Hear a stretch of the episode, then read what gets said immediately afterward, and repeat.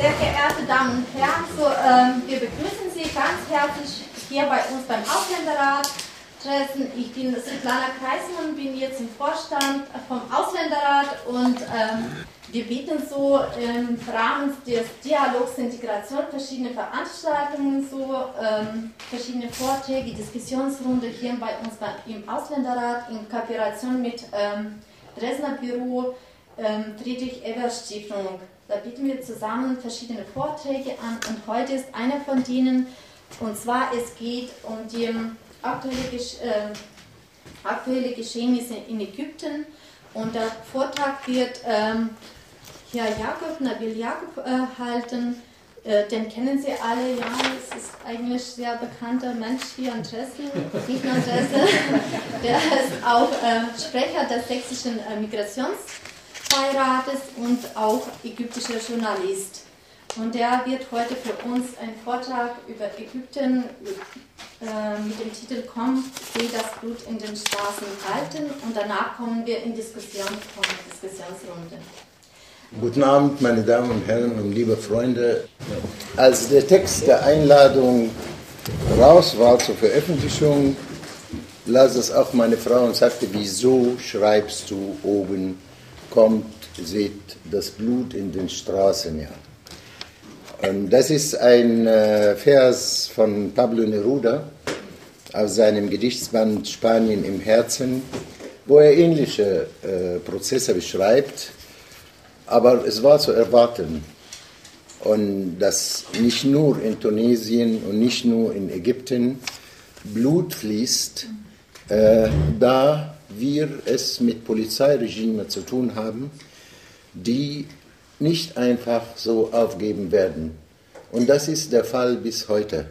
Und wir haben gesehen, das brutalste Beispiel, was äh, die Macht von Muammar Gaddafi, der sich äh, nennt Revolutionsführer, dass er äh, nicht gezögert hat, Maschinengewehre, die normalerweise in Flugzeugen für die Beschießung anderer Flugzeuge äh, gedacht sind, gegen sein Volk äh, zu benutzen, hat auch nicht gezögert, äh, Söldner zu importieren, wie die Nachrichten sagen, aus afrikanischen Ländern, aber auch aus osteuropäischen Ländern.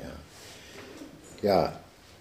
gut, die, äh, diese Januar Aufstand in Ägypten. Äh, in der ägyptischen Presse und viele andere Medien äh, wird dieser Aufstand als Revolution bezeichnet. Äh, wir wollen keine, sagen wir, Begriffsstreitigkeiten anfangen.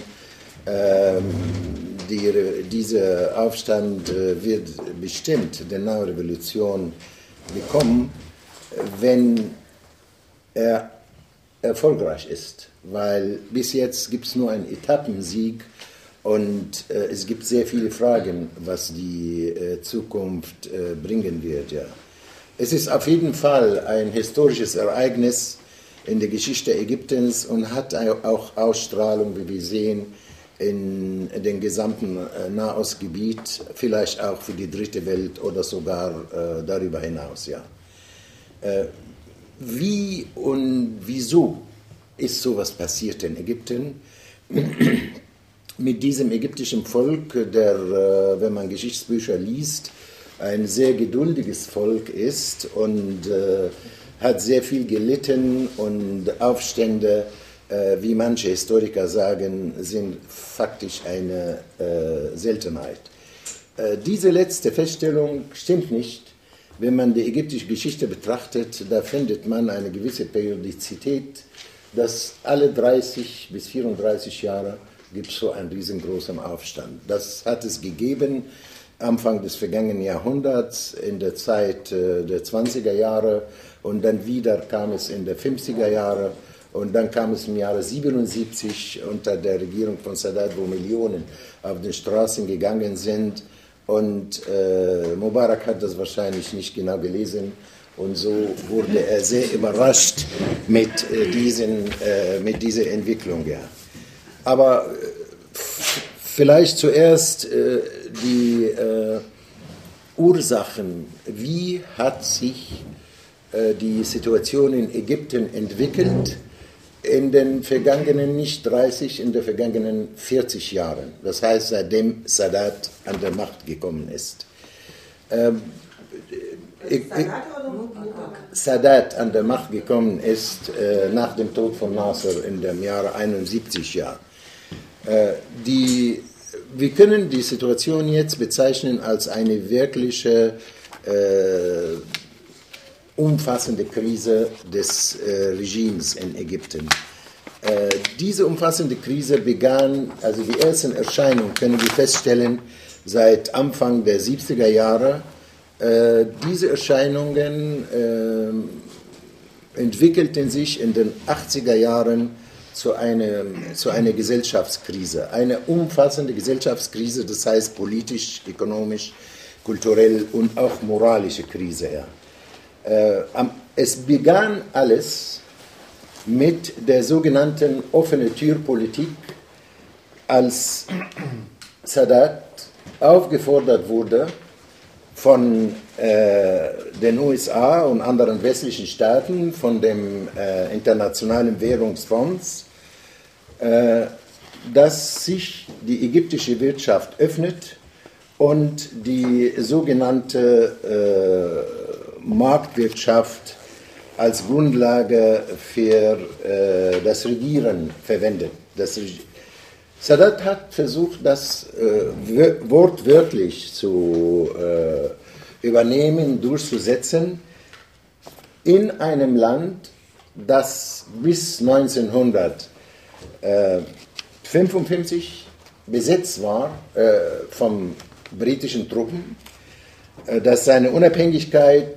politisch im Jahre 1952 errungen hat und eine semikoloniale Wirtschaft hatte, Ägypten.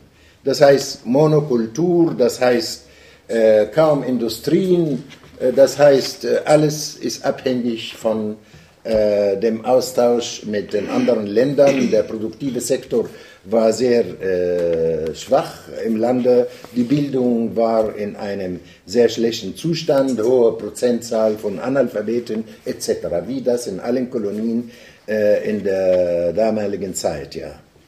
Und Sadat versuchte im Jahre 76, 77, da war er sechs Jahre an der Macht, äh, diesen Veränderung oder diese Wandel durchzusetzen von einem System Staatskapitalismus, das damals genannt wurde in der Literatur arabischer Sozialismus, hatte natürlich mit Sozialismus nicht sehr viel zu tun, zu dem Regime des, äh, der offenen Marktwirtschaft, wie er das genannt hat. Ja. Und das bedeutete für die Menschen äh, Beschlüsse für zum Beispiel Erhöhung aller Preise, Erhöhung vom Steuer. Steuer bezahlen Ägypten seit eh und je nur die äh, Angestellten, nur die Armen, während die äh, herrschenden Klassen äh, maximal 20 Prozent äh, Steuer bezahlen, ihr Einkommen. Das, der Begriff äh, progressive Steuer hat das Regime immer abgelehnt. Ja. Äh, der Versuch, dieses Regime durchzusetzen, also mit Erhöhung der Preise, mit äh, Mehrwertsteuer, mit, mit, mit, war die Ursache für die sogenannte äh, Brotaufstand. Aber Sadat hat das genannt Aufstand der Diebe. Ja. Aber dieser Aufstand von 1977 hat das gestoppt, dieser Wandel in die sogenannte äh, Marktwirtschaft. Warum waren die Menschen gegen diesen Wandel? Das spielt eine, diese Frage spielt eine Rolle bis heute in Ägypten. Äh, zunächst mal eine Kolonie, die versucht, Industrialisierung zu realisieren, Modernisierung der Landwirtschaft in einem Land mit ruinierten Finanzen nach, der, äh, nach dem Kolonialismus braucht einen Staat, das solche Aufgaben übernimmt. Sie können nicht reden von Erweiterung oder Ausdehnung oder Weiterentwicklung der Industrie, wenn gar keine gesellschaftliche Klasse gibt, die äh, Industrie betreiben kann. Und äh, auch das kann nicht der Spontanität des Marktes äh, überlassen werden, denn dieser Markt äh, war in einem sehr unterentwickelten äh, Zustand. So hat der frühere Präsident Nasser äh, ein, äh, sagen wir, ein Planungsministerium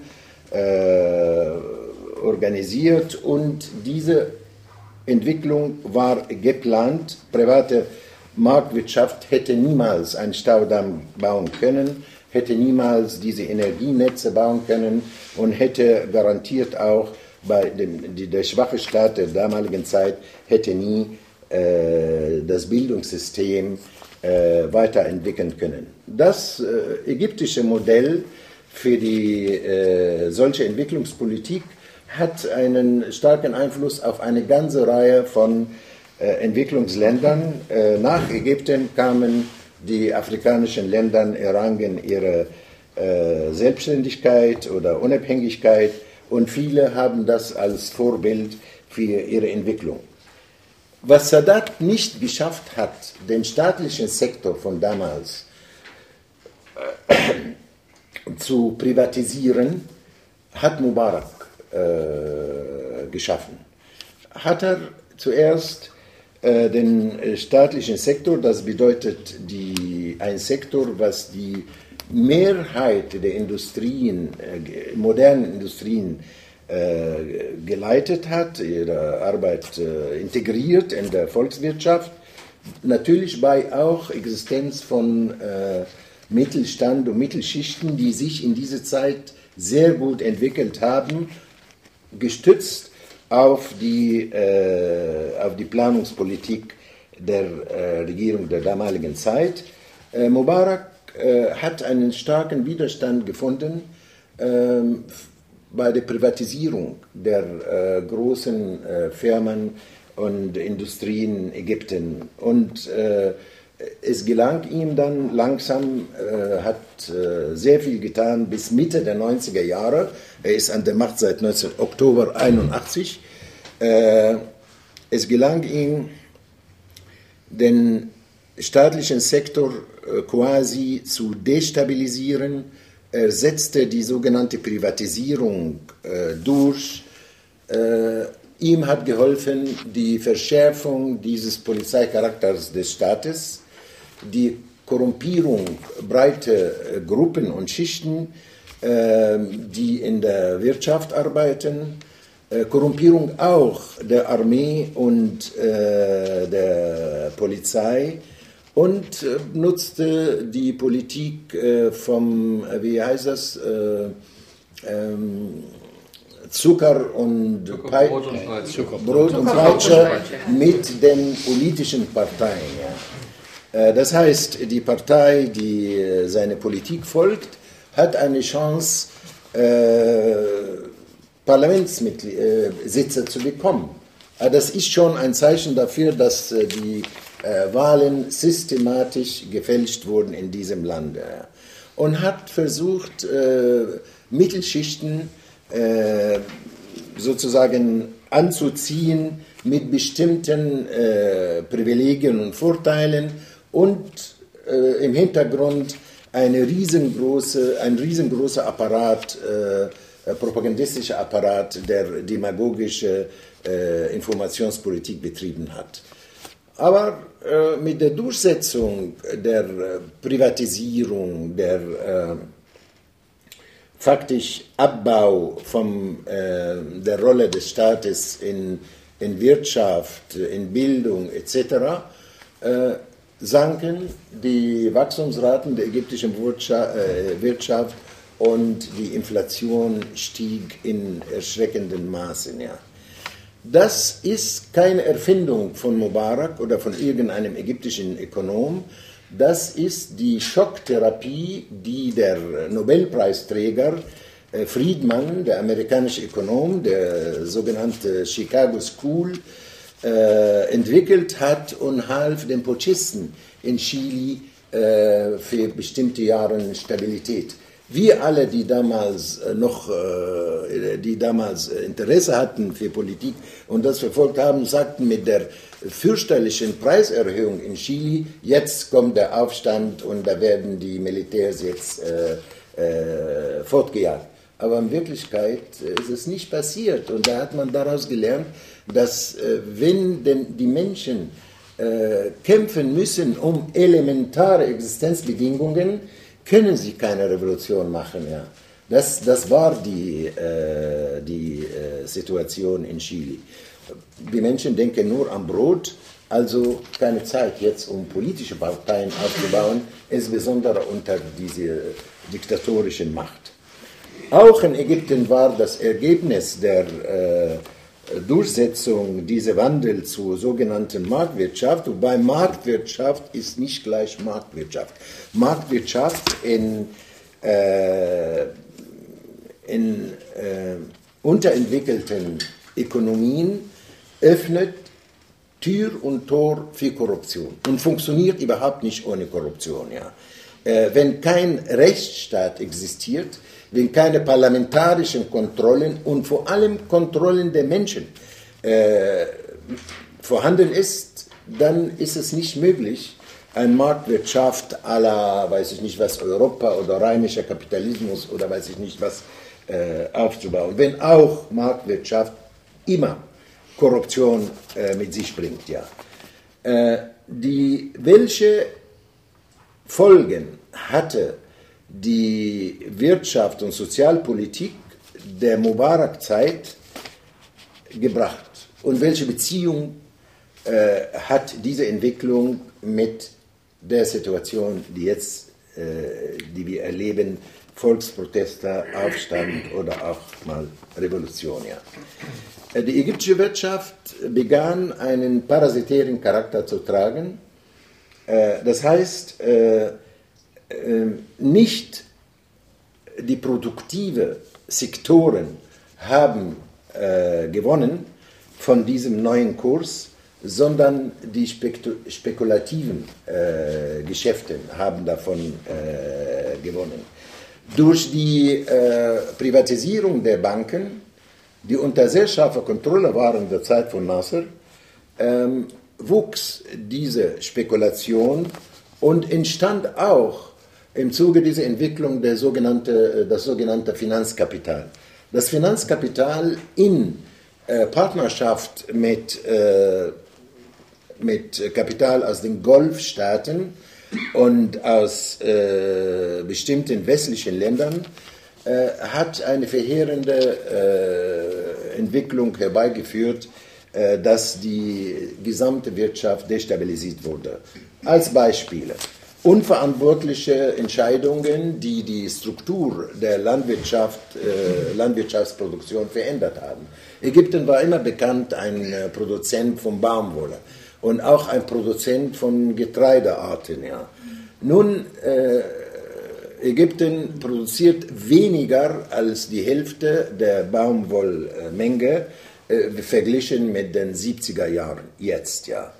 Und das heißt, Ruin der Textilindustrie, wenn sie die gleichen Stoffe importieren müssen aus dem Ausland. Und das bedeutet, Türe öffnen, äh, breit öffnen für äh, Produkte aus Hongkong und China etc. etc., wo Ägypten ein Exporteur auf diesen Gebieten war. Die andere Sache ist äh, Nahrungsmittel, Getreide etc. Die äh, Ägypten importiert drei Brote von vier. Jetzt drei Viertel der Nahrungsmittel überhaupt werden aus dem Ausland äh, importiert. Die abenteuerlichen äh, Pläne von Mubarak, die nur zu, im Dienste von äh, einigen Emire aus Saudi-Arabien und anderen erfolgten, diese abenteuerliche Politik hat Milliarden, hunderte Milliarden vernichtet in der Sahara wo er wollte eine Pyramide für sich bauen, dass man sich an ihn gut erinnert. äh, eine riesengroße Fläche in der Sahara wollte er als landwirtschaftliche Fläche äh, verwandeln. Äh, alle Menschen, die von der Sache verstehen, Ägypten, Professoren der Universitäten, ausländische Experten haben sie geholt, haben gesagt, das ist Unsinn, die Bedingungen sind nicht für äh, so eine äh, Entwicklung. Ja. Und äh, das Geld faktisch wurde im Sand gesteckt und das Land gehört nicht mehr den Ägyptern, gehörte äh, Prinz Walid bin Talal aus Saudi-Arabien, äh, ein bekannter Spekulant und äh, aus äh, diesem heiligen Land. Ja. Äh, die, die Folge war dann gesamtgesellschaftlich, dass der ägyptische Staat nicht mehr in der Lage war, äh, zu bezahlen für Projekte, die sie im Auftrag gegeben hat. Ja, ähm, ich kenne einige äh, Unternehmer in Ägypten, die den Fehler gemacht haben und haben Aufträge von dem Staat bekommen, aber der Staat hatte kein Geld mehr zu bezahlen. Diese Leute teilweise sind bankrott geworden, weil die Banken verlangten ihre, äh, die Gelder, die als Kredite gegeben wurden. Die, äh, die Reallöhne in Ägypten äh, sanken in einem unvorstellbaren Maße. Und damit Sie das wissen, dass es, damit es nicht so ganz allgemein bleibt, gebe, sage ich Ihnen jetzt ein Beispiel. Ja. So. In der 50er Jahre bis zu 70er Jahre reichte äh, der Lohn oder Gehalt von einem Universitätsabsolventen zum Beispiel Ingenieur oder äh, Assistent der Uni oder weiß ich nicht was, Journalist oder was, äh, reichte für den Kauf um 68 äh, Kilogramm Fleisch. Ich werde das in diese Fleischeinheiten benutzen, weil der ägyptische Pfund wird uns allen nichts sagen. Ja. Für einen Monat oder? Äh, Monatsgehalt, Monatsgehalt, ja. In der Zeit von äh, Sadat sank diese äh, Menge Fleisch, die man mit seinem Monatsgehalt äh, bekommen kann, als die Hälfte oder ein bisschen unter die Hälfte. In der Zeit von Mubarak kommt, kann ein so Universitätsabsolvent ohne jetzt Zulagen und weiß ich nicht, ohne dass er äh, noch danach äh, nach der Arbeit als Taxifahrer arbeitet oder weiß ich nicht was, äh, reicht für drei Kilogramm Fleisch. Das ist ein Gehalt von einem Menschen, der vier oder fünf Jahre äh, studiert hat. Ja. Während äh, ein sogenannter Berater in einer staatlichen Firma, noch staatlichen Firma, sogenannter Berater, äh, die in der Regel falsch beraten haben, weil diese staatlichen Firmen sind in einer sehr schwierigen Situation. Äh, ab 20.000 Pfund im Monat äh, bekommen. 20.000 Pfund äh, können viele hunderte Kilogramm Fleisch äh, kaufen. Ja. Also die Reallöhne sind sehr stark gesunken. Und das System der Gesundheitsversorgung litt sehr stark mit der Privatisierung Jetzt herrscht das Prinzip, wer Geld hat, lebt länger, wer kein Geld hat, stirbt auch, wenn seine Krankheit ganz einfach ist. Ja. Und noch eine Sache, die der Jugend besonders äh, berührt hat. Ja. In, innerhalb dieses Systems ist es eine Unmöglichkeit geworden, für einen Mensch mit 23, äh, 24 oder 26 Jahren, also die Universität verlässt oder die Hochschule oder seine Berufsschule oder was, zu heiraten. Das ist nicht drin. Er kann keine Wohnung mieten. Und in vielen Gebieten in, äh, gegen Ägypten äh, genügt, äh, geht nicht, eine Wohnung zu mieten, da muss man kaufen, eine Wohnung kaufen. Das war dann eine Unmöglichkeit. Das bedeutete, die Menschen müssten emigrieren. Emigrieren vor allem dann in die Golfstaaten weil äh, das Emigrieren nach Europa schwierig ist und erlernen andere Sprachen etc. in den Golfstaaten. Und da sind äh, drei bis vier Millionen Ägypter leben in Saudi-Arabien oder mehr und in die anderen Golfstaaten, Kuwait, Emirate etc. Und das ist eine der wichtigsten Wurzeln für die äh, Entstehung auch der kulturellen Krise in Ägypten. Sie leben dort, sie sind gezwungen, ob sie wollen oder nicht, die Lebensweise zu übernehmen. Äh, das heißt, äh, die müssen die Rolle spielen als fromme Menschen, die dann genau folgen, was die Scheichs erzählen in diesen Ländern, auch um die Chance zu bekommen, dass ihr in der Regel drei- bis vierjährige Arbeitsvertrag verlängert wird. Ja. Und so ist es passiert für diese große Veränderung in Ägypten. Seit den 70er Jahren veränderte sich das, der Antlitz der äh, Ägyptens und die Rolle der Frau ist äh, dann, hat sich sehr verändert in dieser Zeit. Das heißt, äh, die Frauenbewegung in Ägypten 1919 hat eine, schon damals gesprochen von der Befreiung der Frau und in den 70er Jahren fanden Gehör die vielen Predigten etc., dass die Frau vor allem äh, für die Familie, für die Kinder äh, äh, verantwortlich ist und faktisch Propaganda gegen die arbeitende Frau. Was auch nicht sehr Erfolg hat, diese Propaganda, weil das Leben in anderen Richtungen läuft. Ja. Was hat sich auch sehr verändert in, äh, in dieser Zeit äh, aufgrund dieser äh, Wirtschaft- und Sozialpolitik?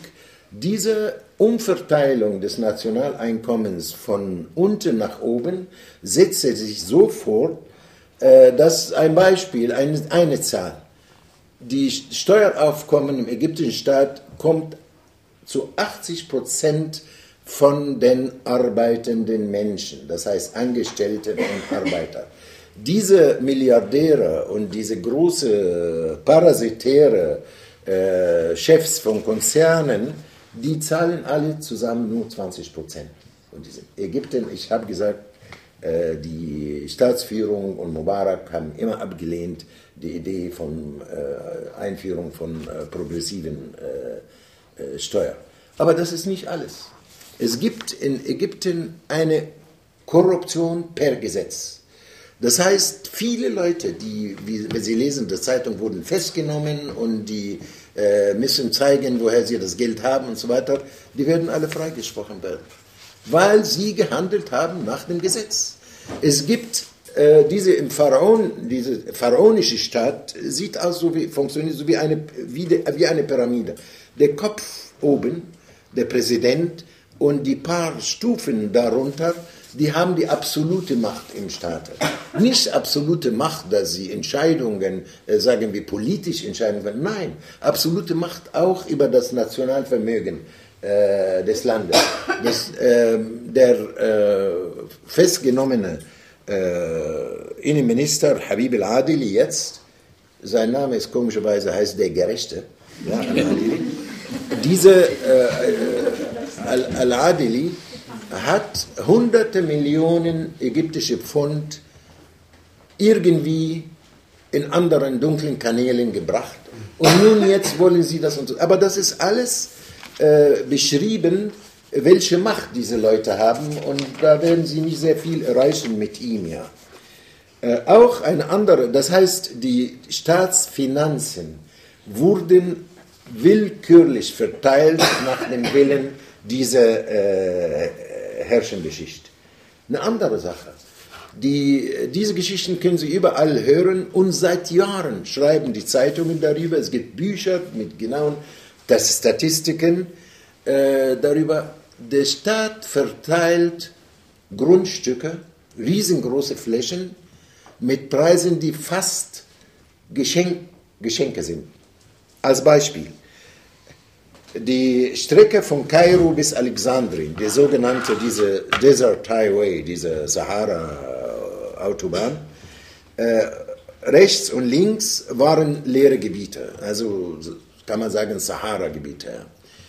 Äh, da wurde vor, vor äh, 30 Jahren für hohe Offiziere, hohe Beamte, Verwandte von hohen Offizieren und Beamten und Präsidenten und weiß ich nicht was und Gouverneure, äh, Land verteilt 4, 2 Pfund pro Quadratmeter.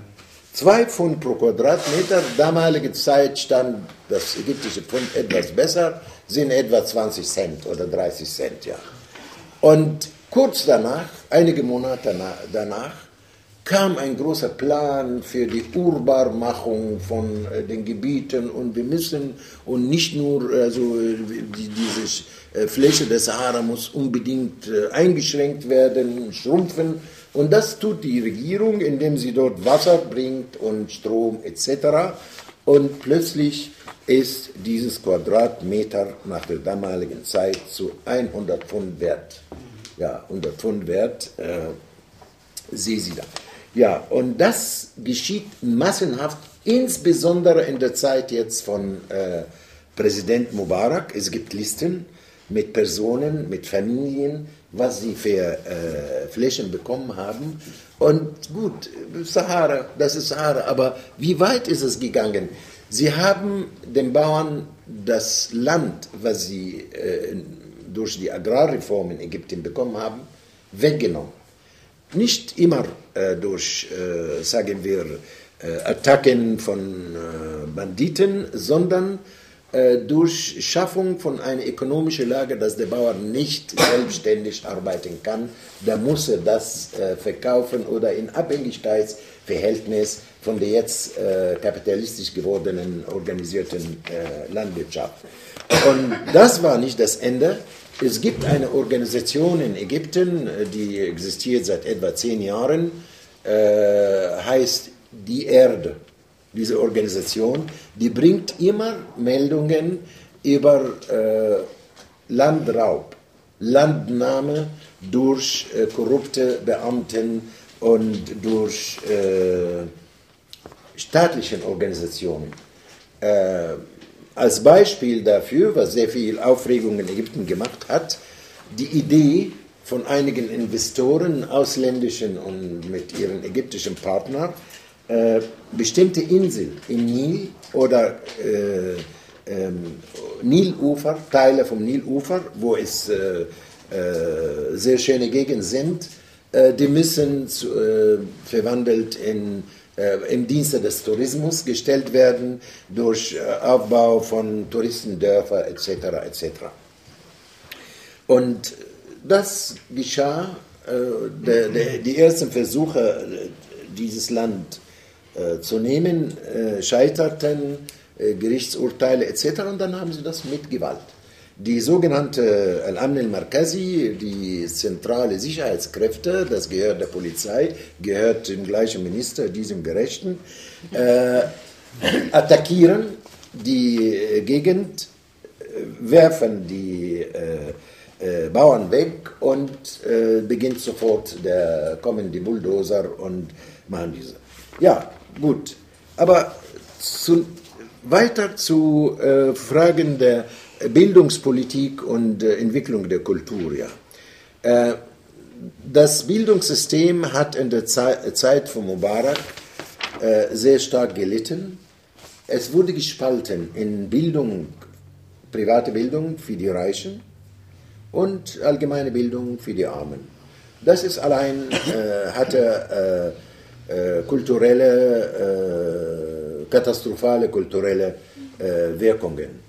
Das ist an, in, in, den staatlichen Schulen ist, funktioniert, also wird eine Bildungs- äh, oder Pädagogik verwendet, die nicht das Denken lehren. Ja. Ja, und die äh, außerdem versucht, das äh, Propaganda, dieser Propagandaapparat von Mubarak äh, wie in eine Wette äh, zu siegen in eine Konkurrenz mit den äh, fundamentalistischen Scheichs. Ja.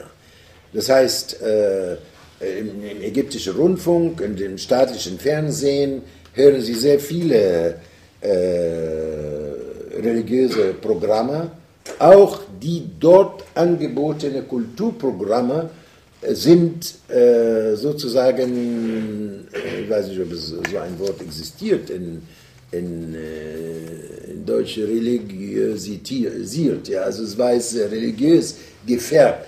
Die Emirate, die ein, also ein wichtiger Käufer von ägyptischen Fernsehprogrammen, äh, machen Bedingungen. In keiner Szene in einem Film darf eine Frau mit einem fremden Mann alleine sein. Also die Frau darf nicht mit einem fremden Mann in einem Raum sein, das heißt, sie muss ihre Tochter oder ihr Sohn oder ihr Mann oder weiß ich nicht was haben. Natürlich, Küsse sind nicht äh, angebracht und die, die Kleider müssen so und so sein, ja. Äh, so mussten sich ägyptische Filmproduzenten, damit sie überhaupt ihre, oder eine Reihe von denen, weil die meisten dann am Ende abgelehnt haben, äh, mussten sich äh, unterwerfen diesen Bedingungen, damit überhaupt äh, äh sie produzieren können. Die, das ist in, sehr stark verbreitet in den staatlichen äh, Fernsehen Ägypten, solche Programme. Mubarak versuchte, seinen Ruf zu retten als korrupt und was das Volk immer sagt, korrupt und Diktator und äh, äh, ungläubig bei den äh, sehr gläubigen Menschen. Äh, er wollte konkurrieren mit den ähm, Satellitenkanälen, die viel religiöse Propaganda bringen und zeigen, dass ich noch mehr, ja, also religiös. Und das beeinflusste diese ganze kulturelle Entwicklung und vor allem fand das statt im Bildungs, in dem Bildungsprogramm. Als ich zur Schule ging in Ägypten, da hatten natürlich arabische Literatur äh, Beispiele aus vielen äh, Epochen der Entwicklung der arabischen Literatur, auch mit Abu Nawas, der äh, den Wein sehr äh, gelobt hat und äh, weiß nicht welche, die Liebesszenen beschrieben haben, wie Antara, Magnun Laila und das ist alles verschwunden Stattdessen gibt es, um Arabisch zu lernen oder arabische Literatur zu lernen, hat man eine Kette von Verse aus dem Koran. Ja, und das machen müssen auch die christlichen Kinder. In Ägypten gibt es äh, an die 10 Millionen äh, Christen, aber das ist das Pflichtprogramm und wenn du das nicht genauso lernst, dann kannst du die Prüfung nicht passieren. D dieses äh, autoritäre, rückständige Regime hat alle Möglichkeiten der äh, sagen wir, Unterdrückung benutzt und das, dieses Schulprogramm war ein entscheidendes, ein entscheidender Teil dieses Unterdrückung. Dazu kommt natürlich dieses Polizeiregime, der Polizeistaat. Ägypten wird regiert, seit Mubarak an der Macht ist, unter Notstandsgesetzen. Mubaraks Titel, der offizielle in diesem Gesetz, ist der Generalmilitärgouverneur von Ägypten. Er hat das Recht, jeden Menschen zu verhaften, ohne irgendwelche Verdacht oder ohne Anklage. Er kann jeden zivilen Menschen vor einem Militärgericht stellen.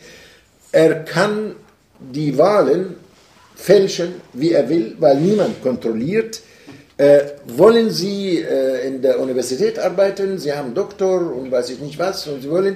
Ja, gut, aber die Staatssicherheit, die heißt genau Mabahis Amnid Dawla.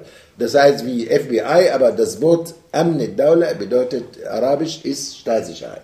Diese Staatssicherheit entscheidet, wer an der Universität arbeitet, wer eine höhere Stufe in seinem, wenn das in der oberen Klassen der Beamten äh, höhere Stufe steigt, bist du, im, du, du arbeitest im Ausland, dann kommst du äh, in Urlaub nach Hause, musst du nach Lasurli. Lasurli ist der, äh, die, diese Ecke, wo das Sta äh, Innenministerium und diese Staatssicherheit da ist. Da musst du Fragen beantworten. Du musst beweisen, dass du unschuldig äh, bist. Äh, wenn das dir nicht gefällt, wenn die, dann bleibst du draußen. Ja. Die, äh, ich will das ich werde das jetzt sehr kürzen, äh, damit, wir, damit Sie Chance haben zu diskutieren hier, damit wir miteinander diskutieren. Die arabische und Außenpolitik des Regimes weist totale Abhängigkeit von dem Willen der USA äh, starker Verzicht auf die nationale Souveränität. Mubarak verteidigt die Souveränität nur, wenn Amnesty International Berichte bringt ja, oder Human Rights Watch. Ja, das ist eine Mischung in unseren Angelegenheiten. Oder wenn zum Beispiel ein äh, Organ des amerikanischen Senats sagt, es gibt diese oder jene Diskriminierung im Lande. Nein, wir sind souverän in unserem Land und das stimmt natürlich nicht. Ja. Und äh, diese Beziehung äh, mit den äh, Regierungen der USA, zum Beispiel der Wille von Bush war entscheidend für äh, Mubarak, damit er die äh, Unterstützung, finanzielle Unterstützung äh, bekommt. Also die Abhängigkeit ist von den USA politisch, militärisch und wirtschaftlich. Und diese Abhängigkeit ist erdrückend.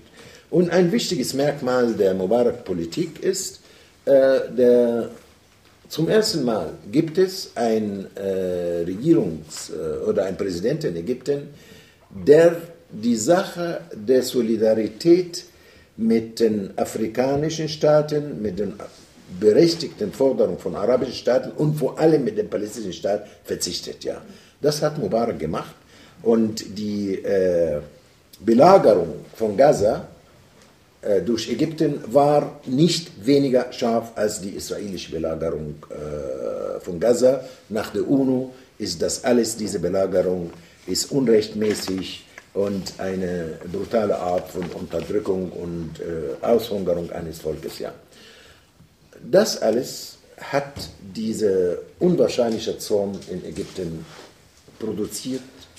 Die Menschen haben das gespeichert jahrelang und dann kam, aber es ist nicht so spontan wie angekündigt, diese, äh, in, in, unserer Ankündigung dieses Vortrages, die Sache. Seit Jahren arbeiten Gruppen von jungen Menschen, äh, überlegen, was sie tun können, äh, sie haben neue Wege der, für die Freiheit äh, gesucht, gefunden. Über den, das Internet konnten sie diese hohe Mauer der Verbote überwinden und sie sind einig in, ich habe Texte auch von äh, deren Forderungen, die ersten Forderungen auch vor dem 25. Januar, äh, die zeigen, sie äh, sehnen sich nach Freiheit, Menschenwürde, soziale Gerechtigkeit, sehen sich nach einem zivilen Staat. Der Begriff zivile Staat in Ägyptisch, in Arabisch bedeutet säkularer Staat. Und sie haben sehr viel getan, sehr viel geopfert. Schon vor dem 25. Januar ist einer der wichtigsten Blogger dieser Gruppen, Khalid Said, getötet durch Folter, äh, durch die Polizei. Und äh, was wunderbar ist an diesem Aufstand, dass es gezeigt hat, dass die Menschen erkannt haben, nicht die Religion ist Ursache, die Spaltung in verschiedenen Religionen ist die Ursache des Problems im Lande, sondern die politischen und Machtverhältnisse. Und deswegen haben wir gesehen, dass Christen und Muslime gemeinsam äh, demonstriert haben. Äh, gestern habe ich einen äh, Film bekommen von der evangelischen Kirche, äh, Qasr Dubara heißt das. Äh, das ist eine Kirche, die am Tahrirplatz gebaut wurde, vor vielen, vielen Jahren. Und da wollte König Farouk nicht dass in dem größten Platz der Stadt Kairo äh, eine Kirche ist, mit Turm sogar. Und da hat er vorher ein riesengroßes Block ge äh, gebaut. Das ist diese zentrale Verwaltungsgebäude, äh, nicht nur für Kairos und für ganz Ägypten. Dort müssen sie ihr Pass machen oder Steuererklärung und so weiter abgeben. Aber in dieser Kirche war eine Feier von Christen und Muslime, äh, die äh, Ehrung für die Toten äh, dieses äh, Januar-Aufstandes. Äh, ich glaube, es ist genug so und ich danke Ihnen für Ihre Aufmerksamkeit und besser, dass wir dann miteinander diskutieren.